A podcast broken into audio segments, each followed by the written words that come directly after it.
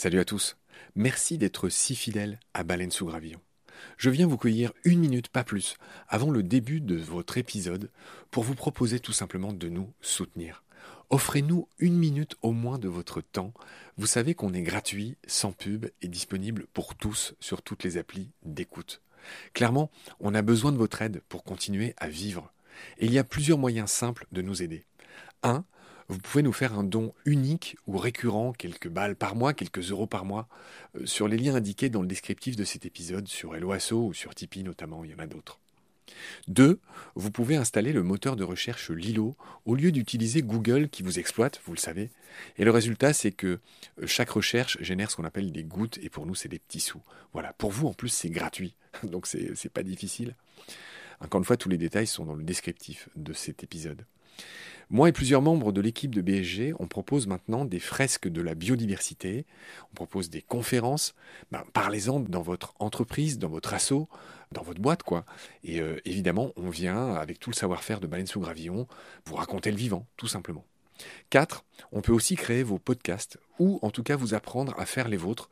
On fait des formations pour ça et euh, bien sûr contactez-nous pour en savoir plus. 5 on cherche un partenaire pour tout l'écosystème de baleines sous gravillon. Et il y a différentes modalités. On en cherche un pour l'ensemble, on peut en prendre un pour euh, un podcast en particulier, ou euh, ce qu'on fait de plus en plus, on peut en prendre un pour euh, une série d'émissions. Évidemment, euh, c'est négatif, c'est moins cher à chaque fois. Moins bon marché, j'ai envie de dire, parce qu'on n'est pas si cher. Donc euh, voilà, vous pouvez devenir coproducteur de ce qu'on fait. En tout cas, ben, voilà, prenez conscience que ce qu'on fait est certes gratuit, mais on a besoin de vous pour continuer à exister. Moi, ça fait trois ans que je fais ça sur mes fonds, et là, ben, évidemment, je suis obligé de, faire autre chose hein, pour euh, vivre, sachant que France Culture ne suffit pas à me faire vivre. Voilà. Pour nous joindre, c'est simple, contact at baleinesougravillon.com. Tous les détails sont dans le descriptif de l'épisode. Je vous laisse maintenant retrouver l'épisode du jour. Je vous dis merci, salut, à bientôt.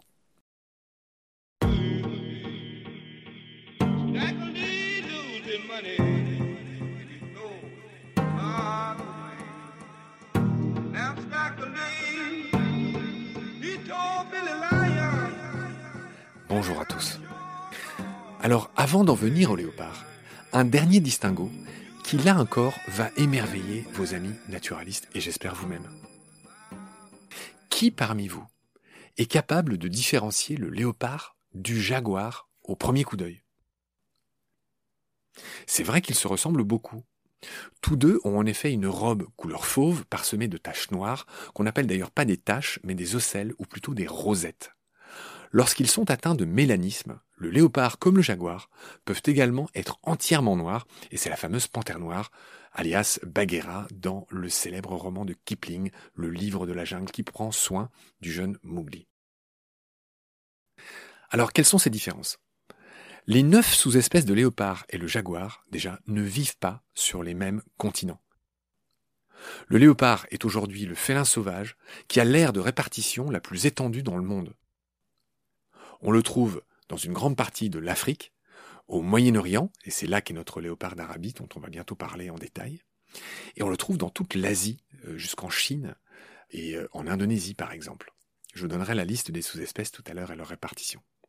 Le jaguar, quant à lui, ne vit que sur le continent américain et même sur le continent sud-américain.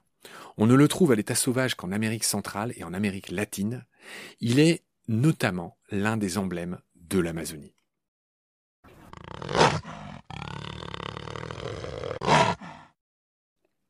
La deuxième différence entre les léopards et les jaguars concerne les rosettes.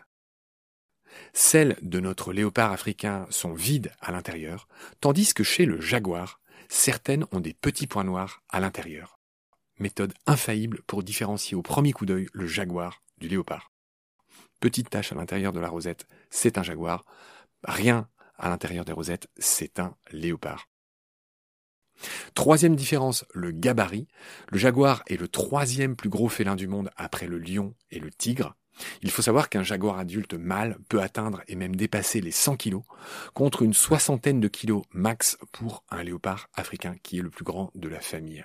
Le léopard en général donc n'est que quatrième sur le podium des grands félins, après le lion, le tigre et le jaguar. Le léopard est donc quatrième. Pour être bien complet, il faut différencier le guépard du léopard aussi. Bon là, c'est beaucoup plus facile, mais je le dis quand même. Le guépard, lui, il a pas de rosette, il a des petites taches noires, des petits points noirs tout simples.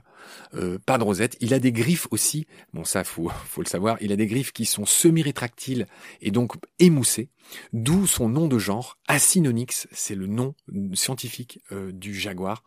Et ce qui fait que les guépards grimpent beaucoup moins bien aux arbres que les léopards qui eux ont des griffes bien plus aiguisées, rétractiles.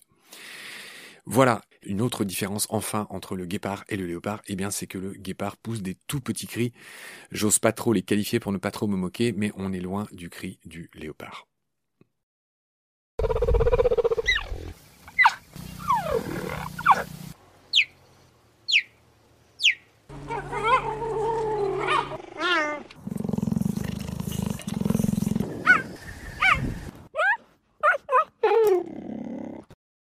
Alors, je l'ai déjà mentionné une fois, il y a neuf sous-espèces de léopard et notre léopard d'Arabie, dont le nom scientifique est Panthera pardus nimr, vous savez que les sous-espèces ont un troisième nom qui s'ajoute au nom de genre et au nom d'espèce, hein, donc Panthera pardus nimr, ça s'écrit N-I-M-R, eh bien, c'est le plus petit des neuf sous-espèces de léopard. Il est deux fois plus petit, il pèse deux fois moins que son grand cousin africain. Et je vous mentionne vite fait les autres sous-espèces et leur répartition. Donc j'ai dit le plus répandu c'est le léopard d'Afrique, Panthera pardus pardus. Alors lui c'est le, je ne sais pas, c'est le pilier de cette maison des sous-espèces. En Iran, en Irak, il y a le léopard de Perse qui est rarissime aussi, Panthera pardus saxicolor. Il y a, je vais pas tous vous les dire, mais il y a beaucoup de léopards en Asie. Enfin, il y a quatre espèces exactement en Asie le léopard d'Indochine, le léopard indien, le léopard du Sri Lanka, le léopard de Java. Et puis il y en a deux euh, qui sont en Chine. Il y a le léopard de Chine du Nord euh, et le léopard de l'amour. C'est joli euh, l'amour, c'est le nom d'un fleuve, je ne sais pas si vous le saviez, qui sépare la Chine et la Russie, au nord de la Chine donc. Et c'est là-bas aussi qu'on trouve des tigres.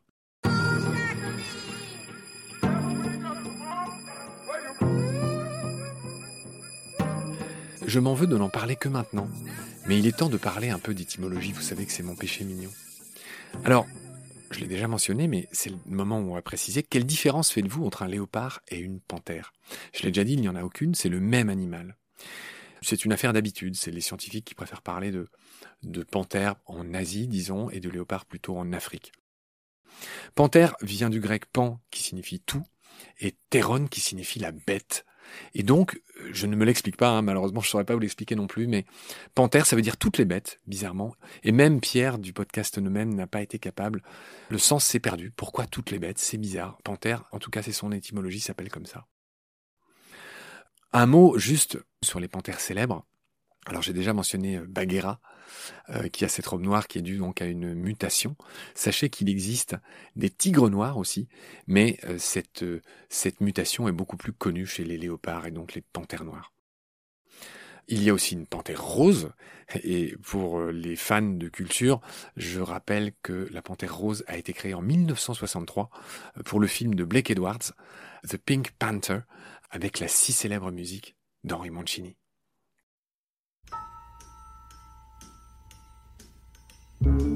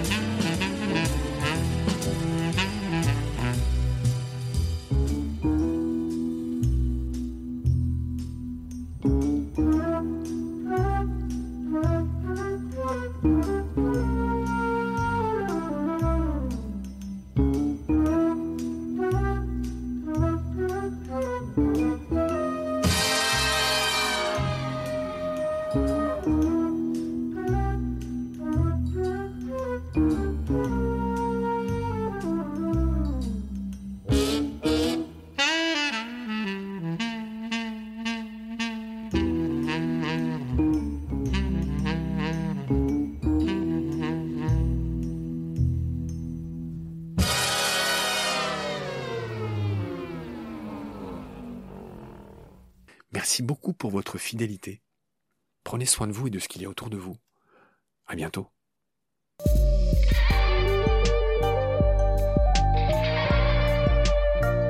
C'est la fin de cet épisode. Merci de l'avoir suivi. Pour continuer, nous avons besoin de votre soutien. Et vous pouvez nous aider simplement, en quelques clics et gratuitement. Il suffit par exemple d'utiliser le moteur de recherche solidaire Lilo. Ainsi, chacune de vos recherches sur Internet générera des gouttes qui seront reversées au projet de votre choix, comme Baleine sous gravillon par exemple. Vous pouvez par ailleurs vous abonner à nos podcasts comme d'habitude, partager les liens, devenir adhérent de l'association BSG ou encore faire un don sur Helloasso ou sur Tipeee. Grand merci par avance. Je remercie tous mes équipiers pour leur aide précieuse. Je vous retrouve bientôt pour de nouveaux épisodes. Et d'ici là, prenez soin de vous et de ce qu'il y a autour de vous. Merci. À bientôt.